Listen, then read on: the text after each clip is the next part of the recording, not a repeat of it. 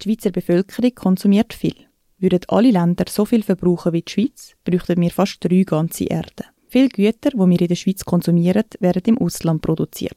Die Herstellung von diesen Gütern verursacht fast 10% vom gesamten Schweizer CO2-Fußabdruck, sagt Barbara Wegmann, Expertin für Konsum- und Kreislaufwirtschaft bei Greenpeace Schweiz. Dass unser Konsum Treibhausgasemissionen an einem anderen Ort verursacht, vergessen wir Schweizerinnen häufig. Häufig ist den Leuten auch nicht bewusst, was für eine Auswirkung unser Konsum im Ausland hat. Also das ist, das ist eigentlich der grösste Einfluss auf, auf die Umwelt durch unseren Konsum findet im Ausland statt. Greenpeace hat beim Forschungs- und Beratungsunternehmen Infras eine Studie in Auftrag gegeben. Die zeigt, wer Konsumprodukte länger nutzt, spart eine beachtliche Menge an Treibhausgasemissionen ein. Fünf Kategorien von Konsumgütern sind in dieser Studie untersucht worden. Wäschmaschinen, Notebooks, Smartphones, Kleider und Möbel. Ausgehend von der jetzigen durchschnittlichen Nutzungsdauer hat man angeschaut, wie viele Emissionen man einsparen könnte, wenn man diese Produkte drei Jahre länger brauchen würde.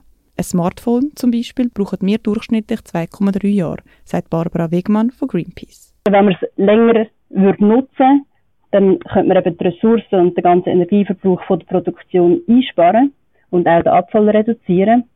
Und jetzt gerade beim Smartphone beispielsweise, wenn man das jetzt anstatt 2,3 Jahre eben drei Jahre länger würde nutzen, könnte man 91.000 Tonnen CO2-Äquivalent einsparen. Für eine höhere Nachhaltigkeit bei Konsumprodukten bräuchte es eine echte Kreislaufwirtschaft, sagt Barbara Wegmann von Greenpeace. Die setze anstatt nur auf Recyceln, auf Teilen, Wiederverwenden und Reparieren. Also, dass man eigentlich zuerst das Produkt so lange wie möglich braucht und durch das eigentlich auch den Rohstoffkreislauf verlangsamt. Oder man verlangsamt ja den Ressourcenverbrauch bei der Produktion, weil man Produkte länger nutzt und darum weniger muss produzieren und man verlangsamt aber auch die Abfall Generierung. Das Bedürfnis in der Schweizer Bevölkerung für das Reparieren von Gegenständen sei hoch, sagt Marius Wieher, Leiter Nachhaltigkeit und Energie von der Stiftung Konsumentenschutz, wo unter anderem die schweizweit bekannte Repair Coffees initiiert hat. Besucherinnen können bei diesen Repair-Veranstaltungen kaputte Gegenstände von die mitbringen und zusammen mit ehrenamtlichen Reparaturexpertinnen flicken.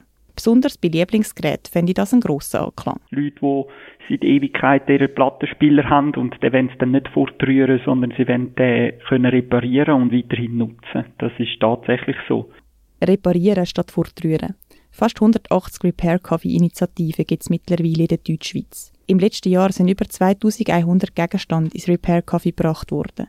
66% davon haben erfolgreich geflickt werden, sagt Marius Widmer von der Stiftung Konsumentenschutz. Bei verschweißten oder verklebten Produkten wäre das Flicken aber zu einer schier unmöglichen Aufgabe. Der Klassiker ist ein Handy, ein Smartphone wie zum Beispiel von Apple oder generell verschweißte Geräte, auch Haushaltsgeräte. Ein anderer Klassiker ist zum Beispiel eine Espressomaschine. Ein Espresso hat über Jahre die die Kaffeemaschine verschweißt, so dass wenn man sie aufgebrochen hat, also man hat sie eigentlich müssen aufbrechen, um ins Innere gelangen, wenn etwas innen dran kaputt gegangen ist, dann ist das Gerät kaputt gewesen und man hat es nicht mehr flicken Flicken soll attraktiv werden. Das fordert Greenpeace mit der Petition ein Recht zum Reparieren.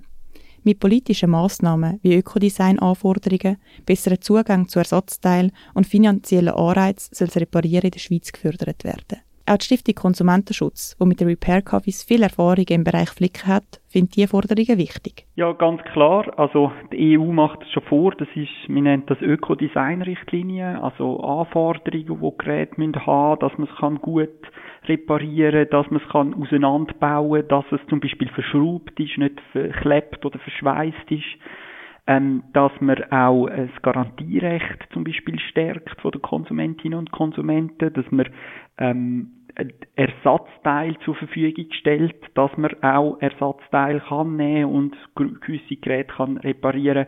Und ich denke, die EU ist da uns ein gewaltiger Schritt voraus.